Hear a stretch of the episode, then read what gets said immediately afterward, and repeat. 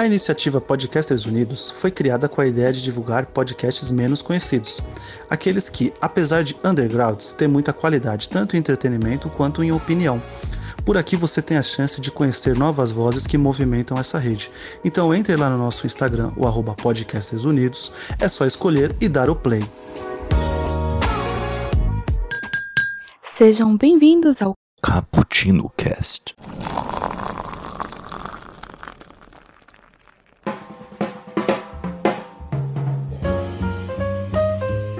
Ô galera que adora uma cafeína, estamos começando mais um Cappuccino Cast. E hoje vamos gravar o nosso especial para o dia do podcast. Sim, já tivemos o dia do podcast internacional, mas o nacional é que importa. Então vamos aqui fazer esse especial fazendo um crossover chicante é, com toda a galera do Podcasters Unidos. É sempre bom lembrar que logo no começo que Podcasters Unidos é uma rede de podcasts é, com muito conteúdo diversificado para vocês. Então vão lá no Instagram do Podcasts Unidos, principalmente, para conhecer toda esta galera. E aqui vocês vão conhecer três podcasts uh, que vão fazer parte deste caputiro. Bom, aí vamos conversar sobre como a pandemia afetou todo o nosso universo da cultura pop. Então vamos bater um papo aí sobre cinema, sobre universo de TV, streamings e muito mais. Então passe o álcool em gel, pegue a sua máscara e venha bater um papo com a gente. Bom, aqui é o Kaique que passou uma tarde tomando um cafezinho, é, tirando a máscara, tomando um café, tira a máscara de novo, come uma pipoca e assim vai indo. Aqui comigo, Gabriel do Sete Letras, vocês já o conhecem, se apresente aí. Fala galera, eu sou o Gabriel e mesmo depois de sete meses preso dentro de casa, eu continuo odiando o café. Ah, mas esse cara é muito hater.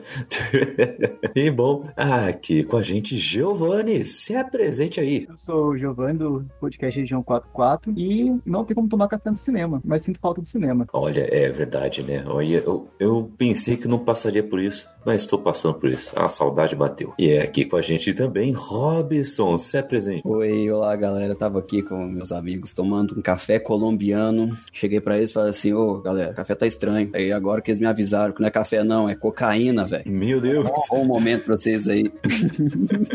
que beleza. Aquela galera que substitui o açúcar por cocaína. É, estamos de olho aí também. Denúncia. Ah, beleza, gente, vamos começar aqui o nosso caputino. Sempre bom lembrar que vocês podem participar também deste papo nas nossas redes sociais e no nosso site. Nosso site é o booksemebrasil.com.br. Vá lá que vai ter todos os caputinos e os seus quadros. E além disso, também tem outros podcasts uh, com seus feeds independentes que também trazem um conteúdo de qualidade. Temos lá o Elementar, o Se Quiser Pode, Caso Aleatório, o Trocando de Assunto, Papo de Calçada e muito mais. Tem vários podcasts lá. Vamos lá conhecer um pouco mais. E também estamos nas redes sociais, arroba Brasil, no Twitter e no Instagram. E também você pode mandar o seu recado da forma mais tradicional da podosfera. Caputino com dois p's, dois c's, ponto btb, arroba gmail.com. Manda um e-mail, a gente vai responder aí na medida do possível. E se você quiser apoiar toda a casa Bookstime Brasil, nos apoia aí no Apoie, no Apoia-se, PicPay, Padrim, né? vá lá e também as inscrições na Twitch também vão nos ajudar. Dito tudo isso, vamos então para nossa pauta.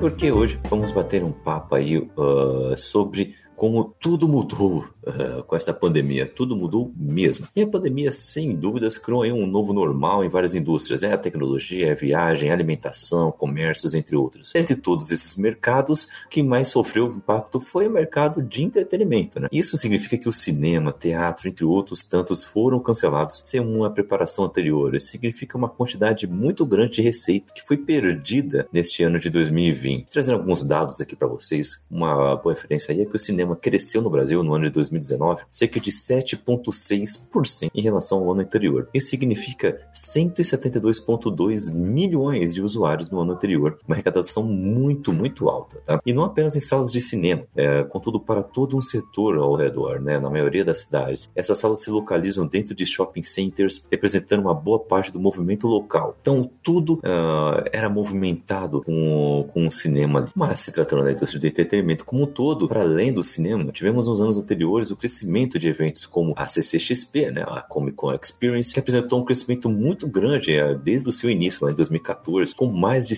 240 mil pessoas. Isso movimenta bastante o mercado de quadrinhos, uh, o crescimento desses eventos são um grande, é, um, muito motivador uh, para o crescimento do próprio cinema, uh, também como séries, como videogames e muito mais. Tá? E a Comic Con é um evento que ocorre no mundo inteiro, traz para dentro das cidades a cultura dos quadrinhos, colecionáveis, filmes e tudo mais. Então, precisamos nem lembrar que não é só o cinema que foi uh, aí é, afetado, mas toda a cultura aí em volta, inclusive de turismo, né? Mas pegando aí o carro-chefe que é o cinema, vocês se lembram quando foi a última vez que vocês foram ao cinema e qual foi o filme? Vocês lembram disso? Uh, talvez pareça muito distante, parece que foi há 10 anos atrás, mas uh, não foi tanto tempo assim não, hein? Ou não? eu quero saber isso aí de vocês aí. Começando contigo, Robson.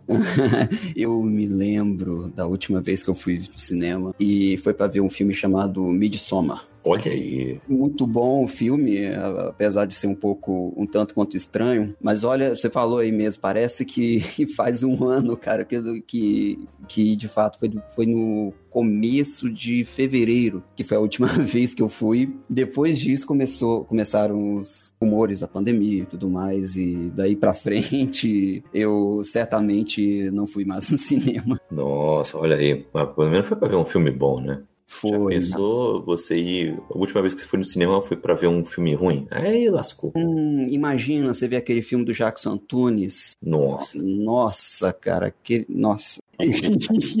que situação, que situação. Mas e você, Giovanni? Você lembra a última vez? Cara, é não foi um filme ruim, também não é um filme bom. É aquele filme em Sessão da Tarde. Fui ver Aves de Rapina. É, Olha. Não lembro o mês, mais ou menos. Acho que foi em fevereiro. E se eu soubesse que se eu soubesse que essa última vez eu tinha assistido até o Sonic no mesmo dia, porque também tava com rumor de pandemia, tudo, mas na época tava só na China, então a gente pensava que era uma coisa distante, né? Ainda mais que tinha um carnaval pela frente, tudo, então a gente nem nem sonhava que o Brasil ia ficar sem cinema esse tempo todo. E é uma coisa que faz falta.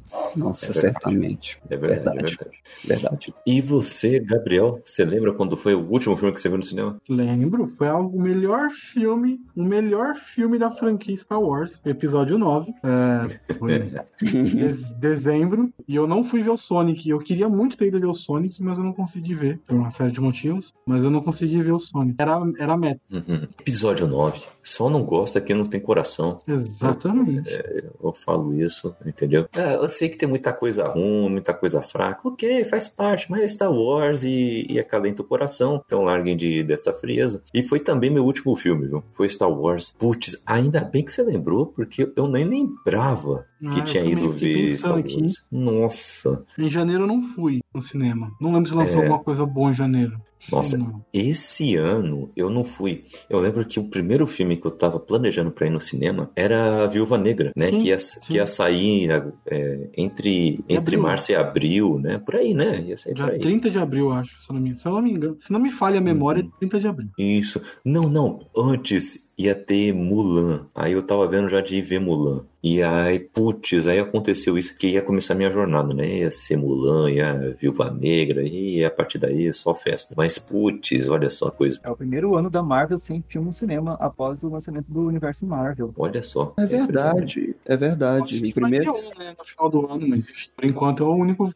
Não, é verdade. Te, na, na verdade, teve uma, uma parada que estavam tendo para ter lançamento. É legal que a gente tá vendo que esse é o primeiro ano sem filme da Marvel, ao mesmo tempo o, ano que a DC finalmente estava fazendo filme, filme bom. Desculpa quem, quem gosta dos filmes anteriores, anteriores da DC. Mas, cara, em relação ao Coringa, por exemplo, os filmes anteriores realmente tem uma distância muito grande. Então a DC estava começando a fazer filme bom, lançando aí pro cinema, e aí vem a pandemia. Exatamente, é verdade. É. E, e assim, o. E teve aqui Aves de Rapina também no meio, né? Que, que assim, dividiu opiniões, mas ninguém fala que o filme é sofrível, igual, por exemplo, Batman vs Superman. Hum, é, é então, isso, isso de fato. O Esquadrão Suicida, que é pior ainda. Então a situação Eu não gostei também não, viu? Pra mim é o mesmo nível, assim, de verdade. Eu não gostei. Não gostei. Tô louco, louco. Mas é, o, o cinema estava dando amostras que iria começar uma coisa meio que intersafra. Não sei se vocês estavam preparando isso também, porque não estavam vindo mais os blockbusters que estavam vindo antes. Agora estavam começando a vir filmes com orçamentos um pouco menores. É... E estavam vindo propostas um pouco diferentes também. Então estava começando isso. E agora, é, talvez seja um, um novo momento agora também, né? E além disso, tivemos, assim, muitas salas fechadas com o começo de tudo isso. Tivemos aí uma perda de bilheteria de 15 bilhões de dólares, demissão massiva de mais de 100 mil trabalhadores da área. Então, é um impacto gigantesco Uh, que tivemos aí, fora a movimentação que há tudo em torno né, das salas, né, do, das coisas que há em volta. Porém, com a, e porém com essa é, demanda diminuindo, temos agora também algo que estava crescendo muito, uh, porém uh, nem todo mundo estava dando tanta moral assim, principalmente os figurões, os cabeções aí do, do cinema, mas agora estão todo mundo tendo que engolir os serviços de streaming, né? Que estão chegando aí para salvar o cinema desse ano de 2020, principalmente. É, que eu, que eu ia dizer que eu, que eu nunca pensei, que eu nunca imaginei que eu ia ver uma produtora de um estúdio de cinema fazer isso, sabe? liberar filme deles com tanta, com tanta intensidade, com tanta quantidade igual a gente tá, tá vendo esse ano. Sim, sim. E, e isso é por causa de, da, de tanta gente que também está acessando, né? Porque não é só uma coisa, uma solução que está aí. É uma solução que está aí e a galera está usando, mas muito, né? Uh, somando aí, né, os serviços de streaming, Netflix, Amazon, Disney Plus, uh, ah, HBO Max, que está chegando, o serviço de TNT, por exemplo. Uh, as, a, assim, a quantidade de pessoas que está aderindo a esse serviço está crescendo demais. Olha só o Netflix, que já teve mais de cerca de 10 milhões de novos assinantes, o que indica um ganho maior do que eles tinham em mente para este ano. Significa um aumento da receita de cerca de 22%, uh, né? É, e vocês acham que é, chegou para mudar mesmo os serviços de streaming agora? Assim, tudo bem que já estava mudando antes, né? É, vemos aí que filmes produzidos por esse serviço estavam começando a concorrer mais fortemente no, nas grandes premiações, mas agora temos filmes que antes seriam lançados para o cinema, sendo lançados agora para o streaming e ganhando um bom dinheiro, né? Vocês acham que a partir de agora o, o serviço de streaming vai ficar ainda mais importante no, nas estratégias do, dos estúdios? Eu acredito que vai. Na verdade, o serviço de streaming está se tornando quase tão comum na, na, na casa da, da, da, galera quanto a, a própria internet. Toda casa que tem internet vai ter alguma forma de serviço de streaming. Uma coisa, né, para além disso, dessa transformação que eles estão trazendo, concorrência que eles estão levando, né, junto a TVs por assinatura, por exemplo, tá, tá, tá passando o rolo, o rolo compressor em cima, em cima de tudo. TV por, por assinatura tipo Sky, aquela da net mesmo, ah, então você percebe que tem todo um mercado sentindo a pressão. Agora, com a questão da, da pandemia, eles até pensaram, né, as TVs por assinaturas até pensaram que iam conseguir recuperar alguma coisa, né, na, na, pandemia. Mas, cara, não tá tendo como. Igual você falou, é mais de 25%, mais de 10 milhões de assinantes. Isso é muita gente. Não tem como você é, competir em relação de tabela de cliente com, com essa galera. É, a gente tem que pensar também no ponto do blockbuster que foi falado. A gente teve recentemente o, o lançamento do Mulan pelo Disney Plus, só que foi só lançado nos Estados Unidos e no Brasil chegou só que o Disney Plus na América Latina não está disponível. Então, inclusão no filme, infelizmente, foi em sessão pirata, né? O Blockbuster, ele ainda vai vender ingresso. O cinema não vai conseguir bater de frente com é, o streaming, porque hoje a gente tem HBO, todo o canal tem seu próprio streaming, tem a Netflix, tem a Amazon, que são os dois maiores. Mas, entretanto, a sensação que você tem de ir ao cinema, ver um filme como o lançamento dos Vingadores, a sala chegou a vibrar. Aquele filme que você assistir em casa não vai ter a mesma emoção que tinha no cinema. Então, o blockbuster que vai chamar a atenção para o cinema. E todo mundo está afim de sair de casa para voltar aí ao cinema, comer sua pipoca e ficar duas horas longe de casa. Porque, ou não, no streaming, você está na sua casa, tem uma distração ou outra, você está mexendo no celular, você tem vizinho, os cachorros da rua. Não é o mesmo conforto que tem cinema a mesma qualidade. É difícil quem vai ter na sua casa uma televisão grande, com um som bom, com, com conforto que traz cinema. Então, as produtoras eu acho que vão começar a investir um pouco mais no streaming também e também voltar para o cinema que assim que voltar o novo normal, as pessoas vão querer voltar a sair de casa e frequentar o cinema para sentir de novo a emoção que traz o cinema. É, você pode fazer, você provavelmente já fez o teste, assistir um filme no cinema, depois que saiu, você foi assistir na sua casa e acabou vendo na mesma sensação. Talvez a nostalgia que tem do cinema vai ser um pouco melhor. Eu vou na, na linha do, da experiência. Eu acho que o cinema nunca vai acabar por não ser só a parada de assistir filme. Ele é uma experiência de você curtir a parada, de você viver aquilo, muitas vezes. É, todo mundo aqui já surtou numa sala de cinema, tenho certeza. Não conheço muito bem o, o Giovanni nem o Robson, mas eu tenho certeza que já ficaram muito felizes, muito empolgados e muito tristes numa sala de cinema. Com certeza. É, é, é, natural, é uma experiência muito foda de assistir um filme no cinema, de curtir a parada, de estar, de vivenciar aquilo. Não só por sair de casa, não só, mas é o ambiente, é, é a sensação. É uma experiência muito gostosa. Então, eu acho que acabar isso nunca vai acabar. Eu só ia comentar que assim, imagina que a situação é hipotética. Você. Nós estamos aí 2020, um ano estranho pra caramba, e você é um jogador do Cruzeiro e não tem para onde sair. Já, você está querendo distrair com alguma coisa, tal, cansado de ligar é, na, rede, na Rede Globo, ver notícia do time, não, rebaixando pra Série C, você tá no, doido pra ir pro cinema, ih, não posso ir no cinema, vou ter que conviver aqui com, com, com essa mente atordoada minha. Pergunta pro amigo, você, você é cruzeirense? Não, na verdade... Só pra saber, né? Vai que, tá Vai que é um sofredor, assim. É, tá sofrendo, cara. cara. Tá sofrendo, cara. Tá sofrendo. Mas fica em paz, vai, vai, vai, a gente já passou por isso e tá de boa. É, dois palmeirenses falando aqui, né, Caí? Já passamos é, por isso. É, já... Tem experiência, né? A gente voltou, né? Eu acho que vocês não voltam, mas enfim, tudo bem. mas... Cada isso. Mas só pra, ter, só pra terminar o raciocínio, rapidinho, é, eu acho que o streaming é muito legal, é muito gostoso de ver um filme em casa, de ter. É, é, é a mesma pegada. Mas não tem a experiência. Você não vivencia aquilo. Por, por vários fatores, né?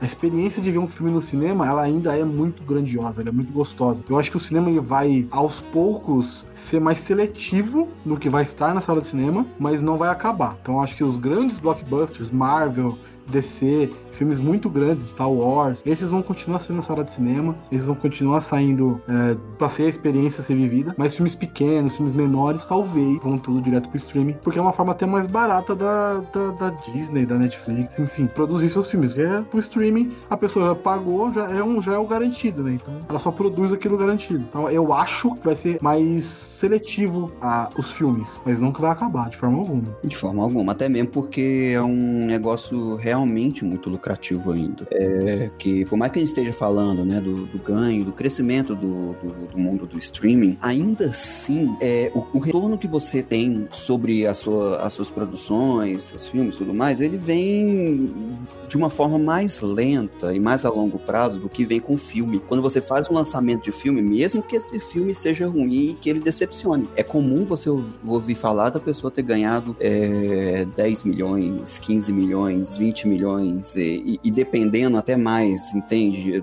Em, em, pouquíssimo tempo que eu tô dizendo. Isso, você ganhar, sei lá, 15, 20 milhões em dois ou três meses no máximo, isso é muito rápido e é muito dinheiro. No streaming, né, como acontece de uma forma um pouco pouco mais, mais lenta, porque tem toda a questão, né, que não tem aquele mesmo marketing, aquela mesma. E mesmo aquela mesma sensação de ir no cinema, que normalmente a galera vai, você vai ganhando esse, esse, esse valor a, a muito longo. Então você depende muito, né, do interesse da galera, né, do, da questão de com o passar do tempo, quanto tempo que seu, seu filme vai ficar ali naquele, naquele, naquela plataforma e, e alguns outros fatores, esses, esses os quais a, ainda não tiveram uma competitividade muito alta com relação a uma grande produção que vai fazer recorde de bilheteria e ganhar não sei quantos milhões em, em poucos meses. É, temos que pensar também que alguns diretores eles fazem filmes para formato de cinema. É como a gente pode ver ver o irlandês que saiu direto para streaming da Netflix. O não estava acostumado com um filme de três horas. É, então o pessoal fez o quê? Foi assistindo em partes. O próprio Scorsese falou: não, você tem que assistir o filme ali, você tem que estar concentrado. O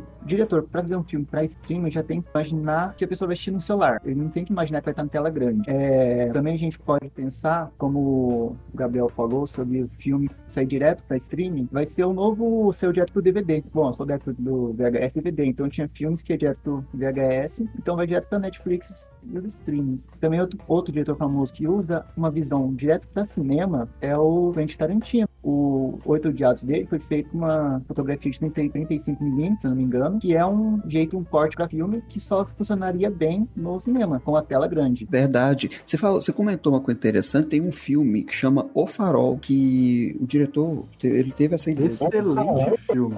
Não, excelente, excelente. A produção dele foi feita com essa produção, exatamente. E, e o formato de tela dele, você vai perceber que não usa desde 1935, tá bom? O cara pesquisou até isso e resolveu uma, usar uma câmera cujas dimensões eram, eram da época também. Isso na televisão você não percebe tão, tão bem quanto você vai perceber, às vezes, numa quando você perceberia numa sala de cinema. Infelizmente, eu não tive essa experiência de ver o farol no cinema, mas eu realmente gostaria de ter visto esse filme lá. Nossa, eu concordo totalmente com você. Eu queria muito ter visto o farol no cinema, porque eu assisti na televisão. Não foi bom o filme, filme excelente, mas provavelmente se tivesse assistido no cinema, ia ter uma emoção muito maior. É, o impacto do Robert Pattinson no realmente deve ser bem diferente. Nossa! Imagina aquela sonorização assim no seu ouvido. Jesus, amado, que desgraça. Né? Eita, nós. Nossa, velho, credo. Aí é tenso, meu Deus. Você viu esse É. filme, Kaique? Eu vi, mano. Nossa, Eu vi. essa cena é Não. desnecessária pra caramba. Nossa, e pra completar, você ainda teria aquela carranca feia do the Fool, assim, né? Gigante na sua cara, assim, ficando maluco. É, é só coisa, é só coisa bela. E, assim, além disso, 哦 a indústria foi é, afetada também na sua produção, né? Foram vários filmes com sua produção sendo adiada, ah, vários filmes que tiveram suas estreias adiadas. né? Por exemplo, tivemos filmes aí de grandes orçamentos, como Matrix 4, sim, vai rolar. A Pequena Sereia, o Batman com o, Robert Pattinson, né? E The Prom. É, o custo de pausa pode alcançar valores astronômicos de 350 mil dólares por dia. E claro, em termos de saúde, vários atores foram diagnosticados com Covid ao longo, ao longo das filmagens, inclusive o próprio Robert Pattinson. Então, de uma forma ou outra, né, a pandemia vai aí afetando todos, né? E, e me fala o seguinte, é, vocês, qual o filme aí que foi adiado vocês mais sentiram assim na pele? Quais vocês estavam querendo tanto ver e infelizmente não vai ser o momento? Viúva Negra. Tô ansiosíssimo. Eu Olha. vou com Viúva Negra por causa do. Viúva Negra. O que vai ser depois dos Vingadores? O que, que é o Viúva Negra? Se é entre Vingadores? Não sabe, então Viúva Negra. Cara, o meu teve a gravação adiada, cara, o, o Batman. Depois de, na verdade, nem, nem eu não tava tão animado assim antes de ter visto o Farol, não, mas depois que eu vi a atuação do Robert Pattinson no Farol, eu realmente gostaria de ter de ver o Batman, viu? Pô, assiste, assiste o Bom Comportamento dele. Você já assistiu. Não, vou pegar essa É dica. Excelente, excelente também. Bom comportamento. Pois é, esse filme foi adiado tá, até mesmo por causa do, do, do adoecimento e tal, né? Do, do sintoma do Robert Pattinson, então vai ficar um tempo aí, infelizmente, também em hiato. Sim, eu, eu gostaria muito de ver é, o Batman também. Curti muito o trailer, gostaria muito de ver essa nova ideia que eles estão bolando aí. É, mas assim, o meu voto também vai pra, pra Viúva Negra, mas eu gostaria de fazer uma menção honrosa a Tenet, né? O filme do Christopher Nolan, o filho do, do Denzel Washington, que fez a Infiltrado na Clã. E o próprio Pattinson também tá lá. E é, parece que é um filme. Tá. Então, exato, ele tá lá também. Ele foi liberado em alguns cinemas onde a pandemia não tá tão forte. Não sei quais cinemas agora, porque. Hum, mas tem algumas salas de cinemas que estão exibindo ele, só que não teve o, o sucesso que deveria trazer pro, pro Christopher Nolan, né? sim. Então ele acabou tirando de cartaz. O prejuízo foi grande para ele. Nossa, é, porque agora não dá mesmo, né, gente? É complicado. E além disso, ah, e agora? O que, que vai ser depois disso, né? Porque aí, beleza, tivemos aí algumas ações emergenciais, ah, o governo tá aí botando algumas coisas aí em trâmite para ajudar aí toda essa indústria de cinema, algum money emergencial. Além disso, tivemos os famosos aí drive-thrus, né? Drive-thrus não, drive-in. É drive-in mesmo, né? É, É, o drive-in, isso. famoso drive-in eh, voltando a ser cool, Tendência. te- nova tendência, né? Vintage. Né? E pra galera que quer assistir um filme, quer sair de casa, pegar o carro, é, ir até uma garagem e assistir dali do carro, num telão, um, um filme, depois voltar para casa. É, é, excelente. mas, tá, né? Mas tá aí, né? Voltou aí. Não, mas é aquilo, eles, eles têm que se reinventar, velho. Eles têm que criar formas de ganhar o dinheiro deles, mano. É. Infelizmente é, isso. Aí no final é negócio. Com certeza. E vocês fizeram com vocês, né, gente? Falando aí da questão do drive-in aí, é um dois em um, né? Dependendo do, oh. Do, tá tendo. Ainda mais se o carro tiver umas cortininhas ainda, se né? Se tiver um, um filme, imagina você, você leva a gata no combão, por exemplo, que tem um. Nossa. Meu Deus. Não é só o cinema que tá tendo drive-in, como alguns shows de eventos. Até jogo de futebol. É, jogo é, de futebol. Eu acho que eu vi no futebol americano, que teve um drive-in. Só que é sete carros pra um jogo, então não dá, muito, não dá muita pessoa. E o ingresso também é caro, tá? Não é aquele negócio barato. É mais caro do que eu acho que fosse normal. Exatamente. Aí que pega. Aí me deixa irado também. Mas Uh, daqui para frente, a questão é qual, o, qual vai ser a estratégia dos estúdios a partir de agora, né? Vai querer ainda encostar no cinema, vai querer lançar tudo nos streams? É algo que a gente tem que é, observar, né? Uh, porque uh, muita coisa vai mudar. E, inclusive, uma coisa que mudou foi, foram os eventos, né? Os grandes eventos de cultura pop por aí. Começando com a nossa querida CCXP, né?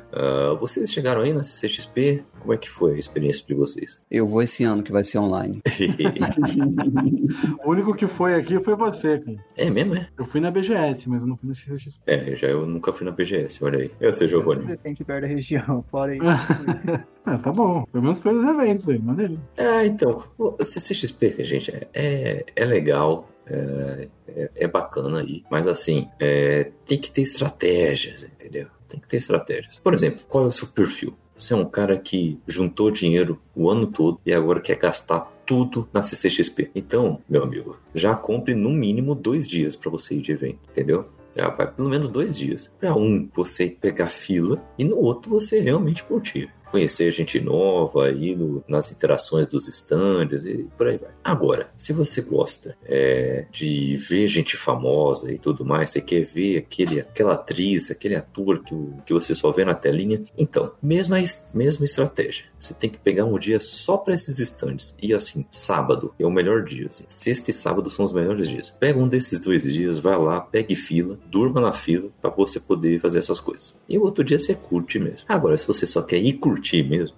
então, pega um diazinho, pega um sábado ainda, é cheio, cheio pra caramba, mas tudo acontece no sábado. Vai lá e curte, entendeu? Aí a, a vida flui. E, e, assim, o lugar pra ter aglomeração, viu, gente? O lugarzinho, tá? Então, assim, ainda bem que adiaram. Cara, pra vocês terem uma ideia, para você ir no stand da Panini, que nem está com seus preços tão bons assim na, na CCXP, mas tem lançamentos, né? Então aí é, atrai muita gente. A fila dá a volta no stand e chega a invadir outros stands. É muita gente. E fora os stands onde vai gente famosa. E aí pronto, aí lascou. E isso, e esse tipo de evento está sendo adiado em todo o mundo, em todos os eventos aí. Pra vocês terem uma ideia, uh, já, já foram mais de 277 mil pessoas uh, né, o, na CCXP lá na sua primeira edição em 2014. E o número só vai crescendo, só vai crescendo. Uh, e assim, a diferença de uma CCXP para um carnaval, por exemplo, é pouca, viu? É só a temática. Não, certamente, cara. Eu, eu, eu, fiquei impressionado com, com os números, tanto em relação à quantidade de pessoas, quanto em relação à movimentação que acontece é, na cidade, relacionado também à questão turística e tudo mais. A cidade ganha muito com, com, com a CCXP. É, São Paulo, durante muito tempo tem sido aí um, a cidade a, a, a, hospedar o maior, assim, né? Em quantidade, tanto em quantidade de pessoas quanto em quantidade de atrações. Então, eles têm tido muito essa, essa questão. Então, vem gente de fora para São Paulo. Então, em consequência também, né? É claro que a galera que vem de fora não vai apenas na CCXP, vai pegar às vezes um pacote e vai conhecer todo, toda a área turística mesmo de, de São Paulo. Então, você percebe uma mudança muito grande, tanto em questão econômica da cidade, para positivo mesmo. Você realmente tem uma mudança hum, econômica muito boa, como também você percebe uma mudança muito interessante no que se traz, aí fazendo um paralelo, com a indústria cinematográfica, a indústria do quadrinhos ou a indústria mesmo do, do, do produtor, do produtor e de, de entretenimento, seja ele é, quadrinho, desenho, enfim, todo tipo de. que você tem todo tipo de coisa. É, um, é uma feira muito global, né? Muito plural, na verdade, essa feira. Então você tem um,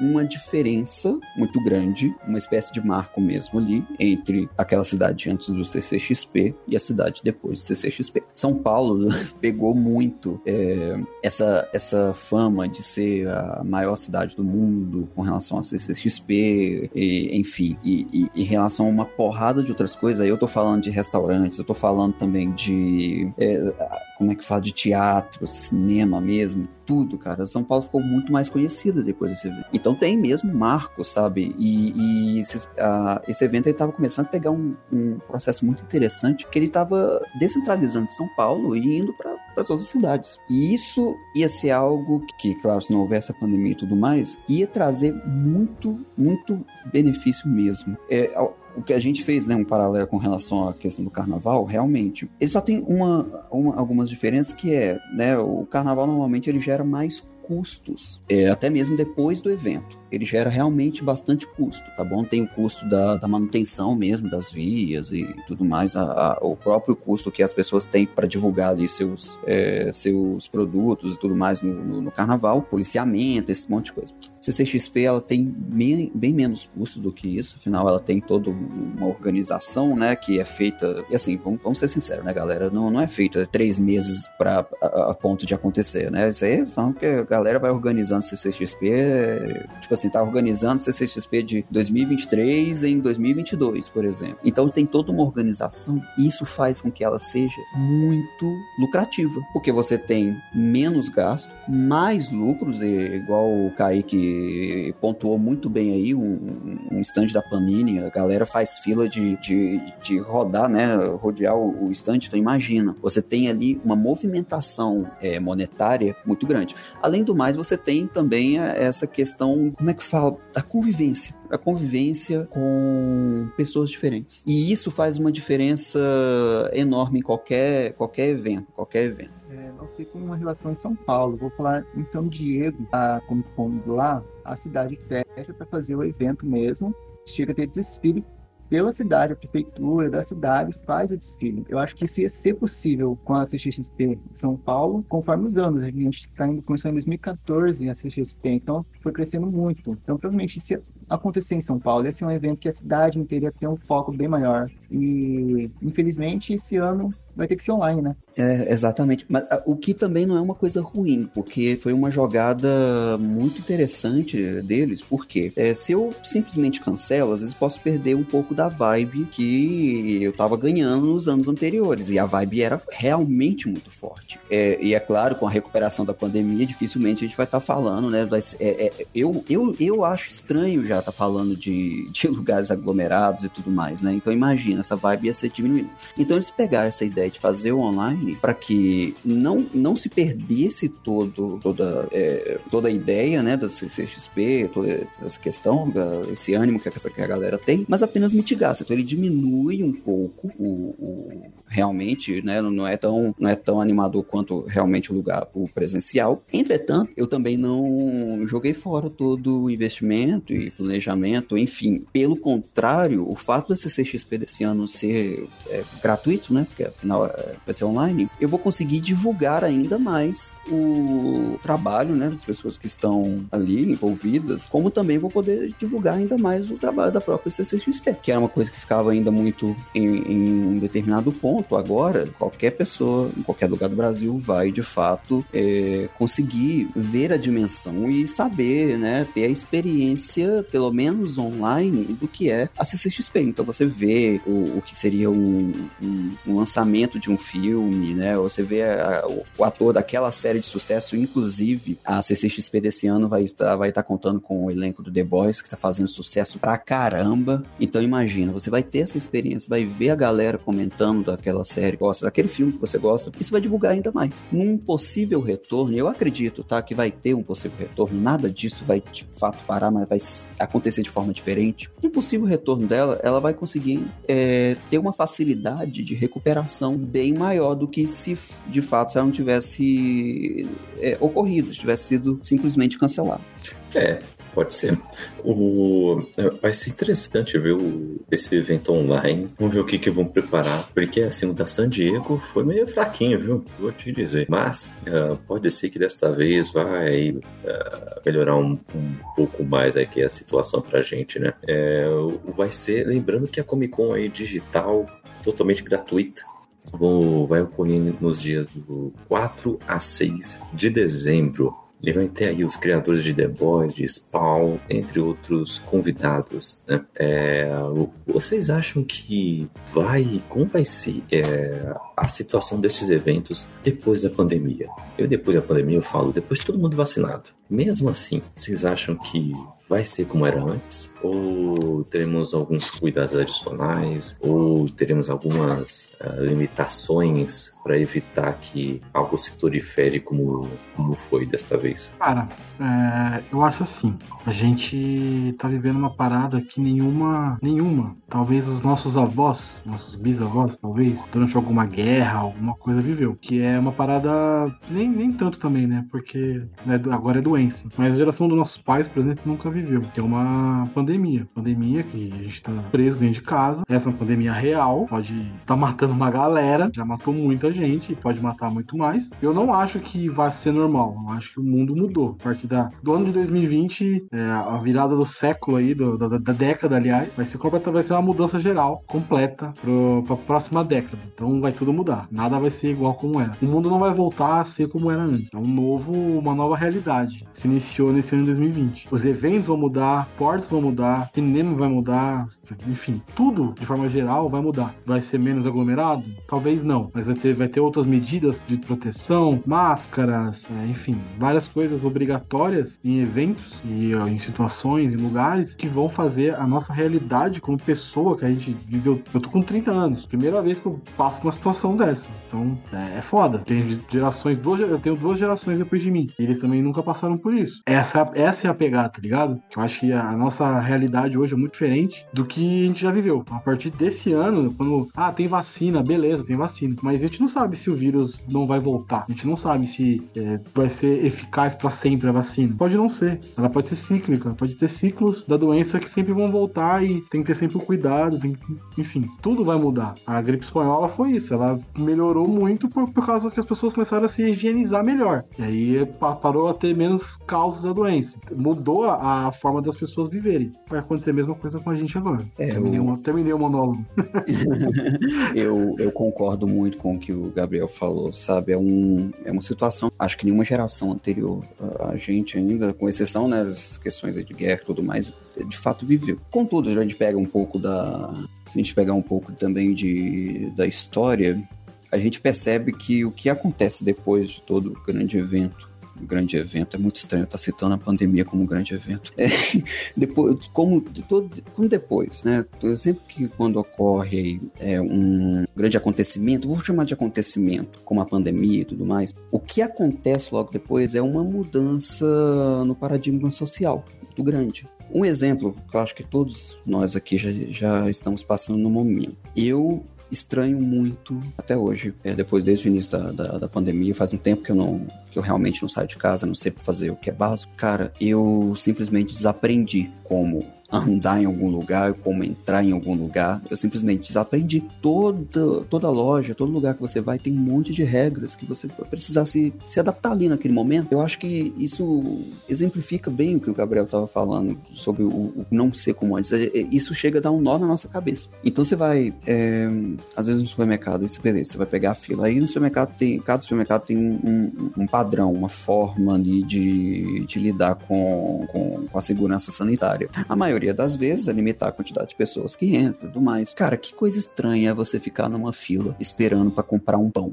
ou você ficar na fila esperando para comprar é, é, arroz, ou seja lá o que for. Mais estranho ainda, quando você vai, sei lá, vai para uma loja qualquer, vai, vai resolver, seja lá o que for, e você percebe que você sequer pode entrar na loja. Tem loja que você não pode nem, nem entrar. Isso, isso é muito esquisito. Então, de alguma forma, é como se a gente estivesse reaprendendo alguns ritos sociais, esses os quais a gente fazia e não se preocupava tanto antes da, da pandemia. Esses eventos, eles têm uma ideia de voltar com, com muita força, mas realmente eles vão voltar é, com alguma diferença. Essa diferença eu sinceramente não sei dizer o que o, o que, que vai, vai vir de diferente. Provavelmente eles vão ter uma venda de ingresso reduzida para não lotar o, o local, vai provavelmente ter que entrar de máscara, vai ter que passar álcool já em todo lugar que se passar. É, a gente pode ver que a gente teve uma mini, não foi uma pandemia tão grande como essa, mas a gente teve a gripe suína. Eu lembro que no colégio a gente passava álcool em gel todo dia de manhã na escola e isso virou um costume em toda a escola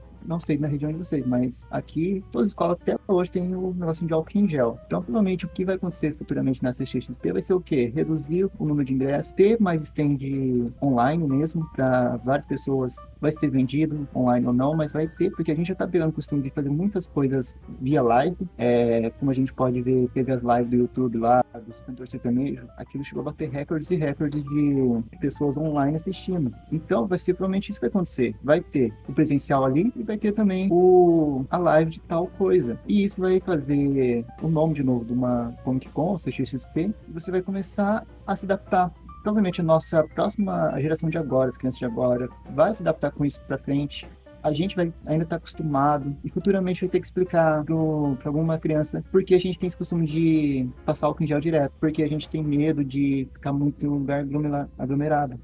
Entendo. É, é desse jeito mesmo, vão ter que tomar muito mais cuidado a partir de agora, né? Mas o, o como a gente comentou antes, algo que está muito crescendo é o streaming. É, virou aí uma nova cultura aí, né? Temos várias plataformas de streaming. Eu, eu queria já aqui lançar para vocês a minha ideia de de negócio.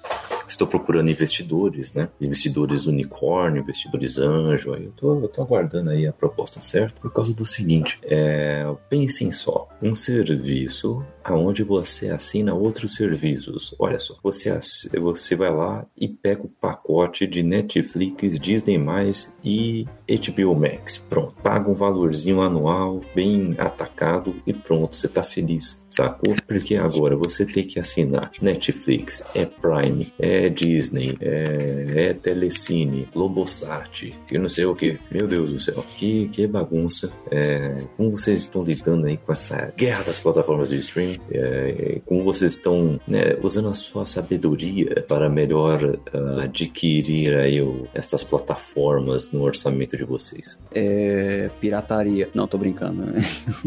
eu, cara, é tudo questão de conteúdo. É, normalmente, eu pelo menos eu tenho muito essa essa ideia de eu pegar alguma coisa tem, por exemplo, uma plataforma que vai ter mais filmes que, que eu goste, beleza, eu faço uma assinatura dela e eu vou usando cada uma com um objetivo específico. Por exemplo, aqui em casa eu tenho três plataformas, que é a TNT, a Amazon Prime e a Netflix. A Netflix, ela é muito boa para lançamento, especialmente aqueles lançamentos de produções independentes. A Netflix é realmente é muito boa para apresentar a série nova pra galera. Ela não é tão boa de manter a série, algumas séries, mas ela é boa de apresentar a série nova, ela prende. A Amazon Prime, ela é boa de manter ter séries a mais longo prazo e séries mais clássicas, essas que não tem na Netflix. Por exemplo, eu tô no momento que eu tô maratonando The Office, que é uma série muito antiga, mas uma série clássica, muito muito boa, por, por sinal, eu realmente gosto muito. Contudo, nem a Netflix, nem a, a Amazon tem aquela,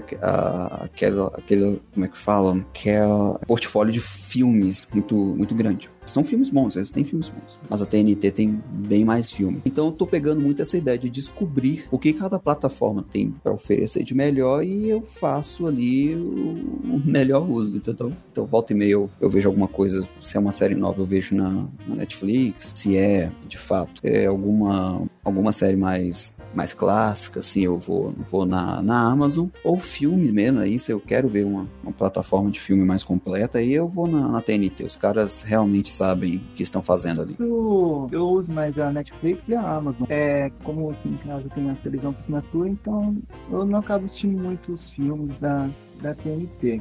O Telecine, esse tempo atrás eu assinei por causa que tinham muitos filmes que eu queria assistir, não tinha nem na Amazon nem na Netflix. Mas é, eu acabo vendo pelo que compensa mais. Qual que eu vou me divertir mais? Se eu assinar outro só para assistir um ou três, quatro filmes, será que compensa mesmo? Pagar mês e mês ou cancelar a assinatura, aquele trabalho todo de quatro filmes. E agora vai ser a Disney, a Disney Plus. Só que o preço da, da Disney vai ser muito, vamos dizer, pro, pro Brasil. Vai ser muito salgado. A gente sabe como é a situação do, do brasileiro. Então, Aí você começa a analisar, compensa mais eu manter a Netflix, que como você falou, tem várias séries, essas coisas, que apresenta várias coisas novas, ou pego e reduzo tudo só para uma que tem várias coisas, mas é bem difícil decidir o que você vai manter ali. É, eu tô nessa dúvida aí. De manter Netflix ou, ou assinar a Disney. Que pelo que eu vi vai ser de R$ reais o valor da Disney, o primário, né? O Eu Netflix porque não sabe usar no controle, apertar o botão ali. Então é mais fácil. Ah, é. Não, não, sim, sim, sim. Mas eu tô, tô seriamente tentado em cancelar Netflix e instalar e assinar a maravilhosa Disney Plus aí por um tempo pra ver como é que vai funcionar. Muito pelas séries Star Wars que vão sair, pelas séries da Marvel. Então, no momento a Disney Plus tem, a, tem, um, chama, tem, um, tem um chamariz ali, tem um negócio chamando mais minha atenção que a Netflix, por exemplo. Então, é bem provável que eu assine a Disney Plus e cancele a Netflix. Vai ser essa a nossa vida agora. É legal você ter um plano único em um lugar só. Seria maravilhoso. Mas infelizmente isso chama-se TV a cabo e tá morrendo há um bom tempo. Rapaz, esse vai ser o movimento, né? É Disney Plus. Aí você pega o da Warner aí, que é junto com a HBO. E Esse você aí tá é download, cara. Esse aí é torrent, desculpa. Vai ser coisa, Ah. tem coisas que vão ser torrent. Não adianta. É claro que vão ter, mas assim, eu tô doido pra ver um monte de série da HBO que eu deixei pra lá porque eu baixei e vi um ou dois episódios, depois eu meio que tipo, esqueci que eu tinha baixado e não vi mais. Então não era boa. Tem isso por aí também. Se é, se, é, se é top, top, você não esquece. É, exatamente. Essa é a questão. Exatamente. Aí o negócio muda, né? E tá tendo streaming não é só pra filme e série, né? Tá tendo streaming aí pra, ah, para nossas queridas animações, os animes. Temos streaming aí também para quadrinhos, para livros, né? Que agora tem aí, tipo um- uma livraria móvel pra você, que é o Kindle Unlimited, por aí vai, né? É, e já já vai vir aí de, de jogos também, né? Aposto, aposto. Já tem, né? O Google Stadia lá, não é isso o negócio também? Ah, mas o Stadia é um zibo com grife, entendeu? é um negócio sério. Tá, beleza. A Amazon lançou a sua plataforma de streaming de jogos, que é a Luma. Luma, eu Uhum. acho. E parece que vai ser uma grande concorrente com o Google Stadia. O problema é a questão da resposta da internet, né? Vamos pensar na internet do Brasil e se isso vai vingar no Brasil. É, a me- é a mesma parada do, do futebol americano, não ser totalmente online. Não ter como ser online pro mundo inteiro. Não teria como. Futebol, Copa do Mundo. Imagina a Copa do Mundo online, sem, sem a TV transmitindo e tal. A, a internet acho que não tá pronta para um evento tão massivo quanto esse. É A final da Champions. Então, acho que ainda tem um passo a dar. Mas sim, você viu que a Apple vai lançar a tecnologia 5G? Então eles estão avançando nisso. Acho que ainda não para esporte. Porque esporte, Copa do Mundo, a final da Copa do Mundo, imagina online para todo mundo, pelo mesmo canal, pela mesma parada, vai ficar muito difícil, tá ligado? Então, Mas aí é essa questão, né? O democratizando assim as transmissões, o, a galera não vai assistir mais em um lugar só, entendeu? A galera vai assistir em 10 lugares diferentes, várias formas diferentes. né? O que pode, né, não deixar tão pesado assim a situação, mas realmente você depender totalmente da internet não dá, né, gente? Aqui no Brasil, pelo menos, não tem como. com a nossa internet, sim. É, exatamente. A galera ainda vai ter que aproveitar muito do, dos dois, da- das várias mídias, na verdade. É engraçado que eu acho que todos nós aqui temos uma- um range de idade mais parecido, então a gente, é, pra gente vai ser comum a gente fa- falar de mídia tipo, sei lá, fita cassete, CD, né? De- dependendo da idade, até vinil aí tá- foi uma mídia bem comum. O que acontece? A gente comenta, né, da nossa geração, a gente comenta muito sobre essa questão de mídia, a mídia que passa o filme, a mídia que passa o, o, a música, enfim. Hoje com a internet a gente tem a hipermídia, que é um nível a, além. Até mesmo que o conceito de hipermídia, né, ela vai pegar que ela consegue passar vários formatos e várias codificações e uma gama de pessoas muito, muito, muito alta. Entretanto, estruturalmente falando, realmente não, não é possível transmitir é, eventos de ordem global na internet. A gente não tem em hipótese alguma estrutura suficiente para poder fazer isso. O que eu imagino que essa galera vai começar a pegar, até questão do entretenimento e tudo mais, que eles vão aproveitar, né? Os estúdios de cinema, eu digo, tanto os grandes quanto os pequenos, vão pegar parte do seu conteúdo, adaptando ali para um, um universo mais offline mesmo, para seguir ali o, o, o que eles têm feito, parte vai adaptar de fato, né? Parte do seu conteúdo vai para o streaming, vai de fato para para streaming. A Disney Plus ela tá fazendo uma estratégia realmente muito ousada, porque ela tá tirando conteúdo dela de tudo quanto é lugar e falando, ó, vocês vão acessar somente aqui. Beleza, é legal, uma vez que você tem um, lugar centralizado para você ver tudo, você recebe tudo que a Disney tem, a oferecer. Ao mesmo tempo, é um tanto quanto arriscado, porque aquela mídia se torna a sua única fonte. Aquela mídia se tornando a sua única, a sua única fonte, eu não sei como a Disney vai reagir pro cinema ainda, tá? Por isso que eu tô falando muito sobre essa questão de serem ousados, né? Pensando ainda só na Disney Plus. Aquela mídia sendo a a única forma das pessoas chegarem até o seu conteúdo é um tanto quanto arriscado. É como se eu fizesse um filme e, sei lá, lançasse ele apenas em Blu-ray. Eu, por exemplo, não tenho um reprodutor de Blu-ray em casa. Talvez o meu videogame reproduza Blu-ray, mas ainda assim nada necessariamente focado nisso. Então imagina, você está querendo chegar no seu público, contudo, seu público não tem meio necessário para passar aquela mídia, para poder chegar ao seu conteúdo. Então eu imagino que vai ter uma. vai se mixar muito essas coisas. É, a gente vai seguir o percurso natural da, do ser humano natureza. Se adaptar à natureza. Então a gente vai começar a se adaptar às novas tendências da mídia. Provavelmente se a Disney Plus explodir e você perceber que a grande sociedade está assistindo mais a Disney do que a Netflix. Então, para mim ficar dentro dos assuntos, eu vou fazer o quê? Vou cancelar minha Netflix e vou assinar a Disney Plus. É, porém, a Netflix está no nosso dia a dia já. Querendo ou não, você utiliza mais a Netflix do que você pensa. Você, ah, vou colocar alguma coisa de fundo, coloca ali o uma Netflix ou a Amazon também. Então, se tá tendo uma série comentada, é, a Netflix tem esse poder. Tem muita série ruim que sai da Netflix, as pessoas comentam tanto que você assiste, você acha que é bom, mas se você vai assistir novamente, você percebe que aquela série é horrível. Mas é o que você. É o, momento.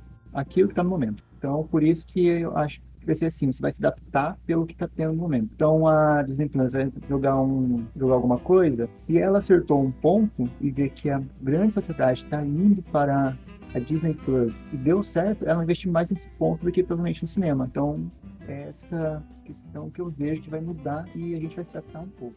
Sim, e eu queria saber de vocês, é, o, o, o que vocês estão uh, assistindo por aí de produção independente também, né? Independente assim, né? Coisas que vocês não veriam normalmente no cinema, que saem já direto pro streaming. Tem alguma novidade aí que vocês chegaram a assistir, que, que vocês acabaram descobrindo e que vocês curtiram? Cara, tem é, várias. Tem tem uma em específico que eu descobri recentemente. Eu sempre gostei muito de filme de terror. E eu tenho mas eu sempre tive muito essa questão de filme de, de terror com conteúdo mais hollywoodiano, né? Filme de terror mais padrão americano tudo mais. Cara, eu tenho descoberto que filme de terror fora do, do padrão americano é muito melhor. Tem um filme na Netflix que se chama Clima. É, acho que é, pronuncia Clímax mesmo, assim. E esse filme é de um diretor muito, muito conhecido até por fazer filme de, de horror aí anteriormente tal. Tem até algum, alguns outros dele. É, ainda não, não, infelizmente não me, não me recordo o nome dele. Contudo, cara, esse filme foi uma das das paradas mais é, bad vibe que eu já vi na vida. É, eu não tô falando isso num sentido ruim, tá bom? Muito pelo contrário. Há muito tempo eu não via um filme que fosse bem feito, bem trabalhado com relação a cinema, câmera mesmo. E há muito tempo que eu não via um filme que teve que me impactasse tanto igual esse filme de fato de, de fato impactou então tem coisa boa que tá saindo na, na, na, Netflix e muitas vezes são coisas muito no, no conteúdo quase que aquele filme trash. Quase que isso, sabe? São, di, são diretores que têm esse tipo de nome, mas estão fazendo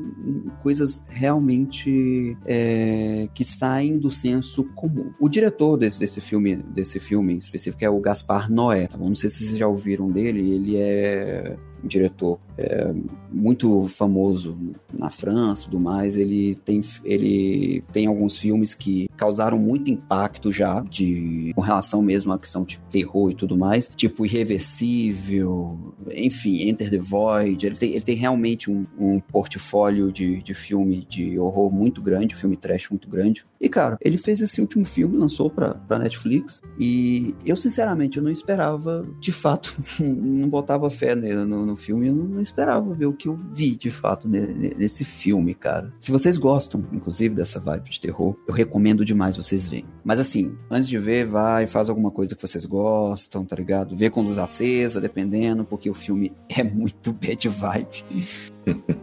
saquei, saquei. E Giovanni? Cara, eu não sei dê certo, assim, eu iria no cinema assistir, não, porque eu sou muito bom mesmo. Nesse momento, esse tempo agora, eu assistindo muito aqueles filmes de... que sairia direto da DVD, então sairia direto para streaming. Aqueles que o diretor não é conhecido, é, tem uma história boa, mas o filme não tem a grana que deveria ter para fazer o filme.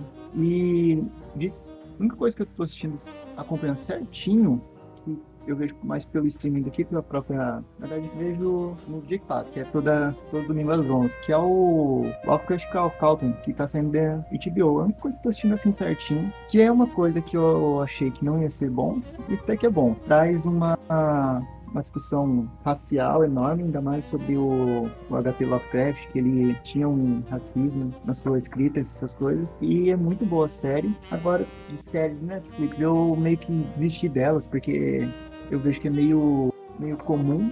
E na Amazon, eu tô fazendo meio, acho que o Robson falou, eu tô assistindo The Office. Eu nunca assisti, sempre tinha um, um negócio, ah, dessa é uma série mais ou menos. A primeira temporada eu não gostei, depois assisti a segunda que entendi o, a série, então é maravilhosa. Acho que é uma das séries da minha vida agora. Muito bom. Cara, eu confesso que eu tive dificuldade de entender o humor dela também, tá? Mas, cara, depois que você vai dando uma chance vendo ali um, um pouco mais, você percebe o quanto que essas séries são, são, são divertidas. É o humor pela vergonha. É o humor pela vergonha. Eu gosto desse. Qual foi a pergunta para eu poder responder? é o seguinte, se o, tem alguma produção aí uh, feita aí pelos, pelas essas plataformas de streaming que você não viria se fosse no cinema, não viria se estivesse passando na TV, acabou descobrindo aí e acabou curtindo. Puta, um monte. Uh, Years and Years, uma série. É, se fosse pela TV, se não tivesse tido indicação, nunca teria assistido. Servante, uma série também, passou por mim. Acho que ninguém aqui nem conhece. Puta, um monte de filme da Netflix. É, Esquadrão 6, por exemplo. Filme, enfim. Sei lá, tem muitas coisas que, que saem meio a toque de caixa dessas plataformas de streaming que às vezes é meio ruim, tá ligado? Não é, eles vão muito pela quantidade, não pela qualidade. Às vezes, em muitas, muitos casos. Galera, mas vou ser sincero pra vocês, quem nunca teve experiência de ver um filme ruim, né? Tipo assim, tudo bem que ninguém vai na, na, na, de propósito ver o filme, filme ruim. Mas, cara, vou te falar a verdade, que você vê um filme ruim com uma galera, seja qual for, acontece dois eventos possíveis. Um é a ruptura total daquela galera, eles vão te achar estranho pro resto da vida e nunca mais vão querer ver nada com, contigo. Ou outro, cara, começa uma espécie de de competição de quem acha o filme mais cabuloso, filme mais ruim.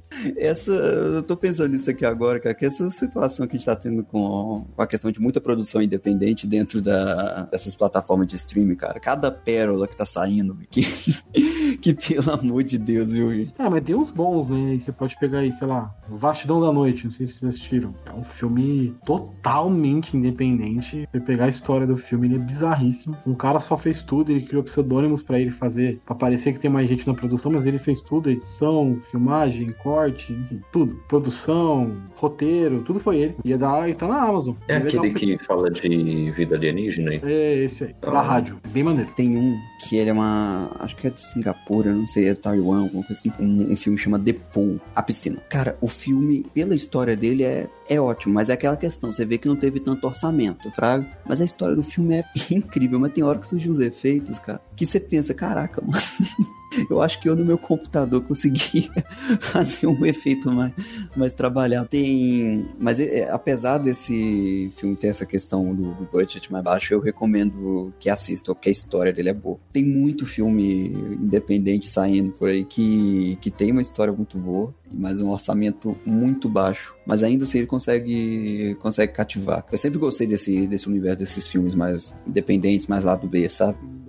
Bacana. Um negócio brasileiro, não sei se não sei se vocês conhecem, que é o Darkflix, que é o filme, que é filme de terror do lado B. Então, é esses filmes estilo Evil Dead, o antigo, é o filme de terror mais baixa produção. Tem muitos filmes que você percebe, se se tivesse uma grana investida, seria um filmaço, mas como é estúdio independente, baixa produção, acaba sendo um pouco mais engraçado do que do que assustador. Mas vale a pena você. Não é pago, é totalmente grátis. Eu não tenho nada a ver com ele, só descobri esse tempo atrás e tô curtindo. Darkflix. Pois é, cara, é, é ótimo descobrir esses negócios, sabe? Uhum.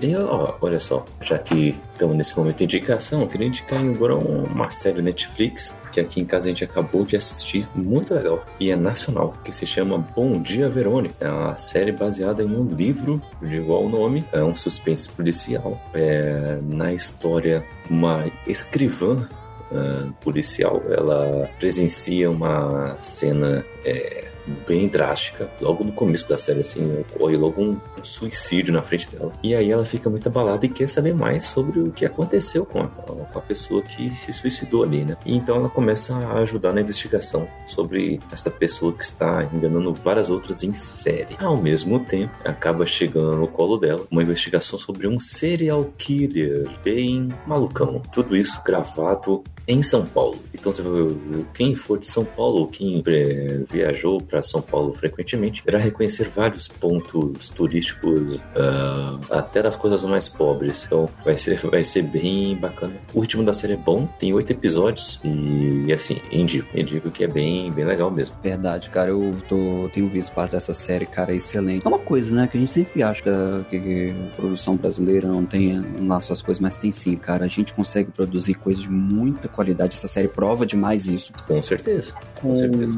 Um orçamento às vezes um pouco mais baixo, porque vamos ser sinceros, né, galera? A gente tá falando, a gente fica às vezes comparando, né, esse filme de qualquer outro país assim, com orçamento de qualquer outro país com orçamento de Hollywood, cara, não tem como, não dá pra comparar o, o orçamento de produção daquela galera ali, mas questão de história e questão de enredo mesmo, até de atuação que tem tido uma melhora significativa, tá, dos, dos nossos artistas aqui no Brasil com relação a, a outras formas que não novela, né, que não são necessariamente novelas. Cara, é um, cara, é uma é uma produção atrás da outra que vai te impressionando ali, cara. E tem e, e te falar a verdade, viu, que apesar de, né, de, de não ter ainda tanto prestígio o, o filme, o cinema brasileiro, cara, merece tem muita coisa boa, cara. E a gente, eu acho que o brasileiro sabe fazer história. É uma coisa muito interessante o- essa característica que temos e essa qualidade de escrita que, que existe no, no Brasil, até mesmo se tratar de um idioma tão complicado quanto o português, né? Que, que de fato, se for comparar em outros idiomas, Sim, sim, sim.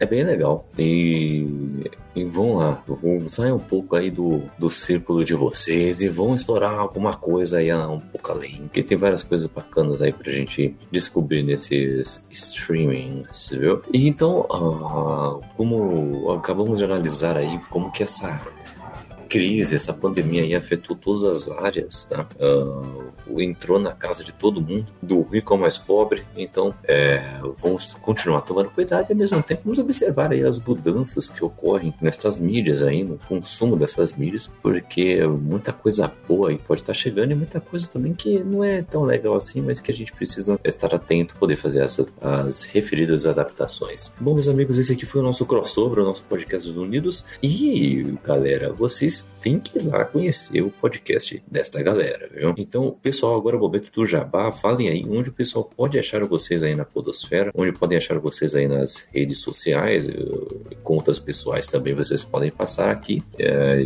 já deixem a breve descrição do que se trata o podcast de vocês e tudo mais. Começando contigo, Giovanni, manda aí. Bom, pessoal, vocês podem encontrar o meu podcast pelo, por qualquer plataforma de podcast. Pode procurar Podcast Região 44. Meu podcast ele tem o intuito de entrevistar pessoas da região do Paraná, porém já passou um pouco, entrevistando pessoas fora do Paraná, mas é mostrar um pouco desses artistas que não é conhecido, é, pessoas como psicólogo, pessoas que têm conhecimento para poder divulgar, para a gente ter uma noção de como é a vida aqui no Paraná, como está acontecendo tal coisa. Então lá a gente já falou sobre LGBT, racismo, várias coisas coisas. Então vocês podem encontrar redes sociais, a gente só usa o Instagram, que é o região.44. A gente também tá no Olá Podcast, não sei se vocês conhecem, é uma distribuidora de podcast também. E é isso. Massa, massa. Então vamos lá, vamos conhecer um pouco mais. E Robson, onde a galera pode achar o, vocês aí na Podosfera, nas redes sociais? Então, a galera pode achar a gente aí na, na Deep Web, tá bom? O endereço eu vou passar depois. Não, tô brincando, né?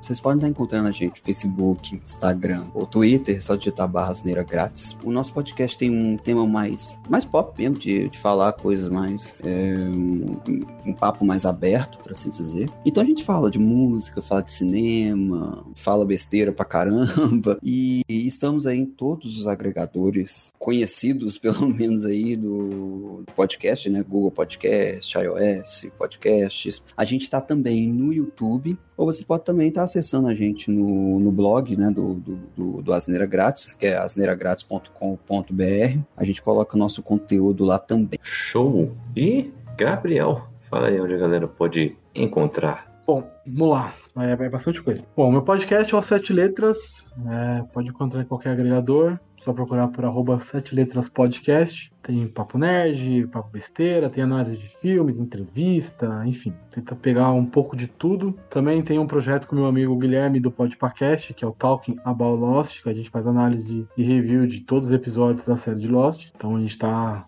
uma longa jornada pela frente. E só procurar por arroba Talking About Lost no Instagram e Talking About Lost nos, nos agregadores que encontra facinho. E também sou participante do Podpacast, então é só procurar lá arroba Podpacast. Instagram, Twitter, Facebook e, nas, e nos agregadores. Podpacast. Sete letras, Podpacast e Talking About Lost. É isso. Beleza.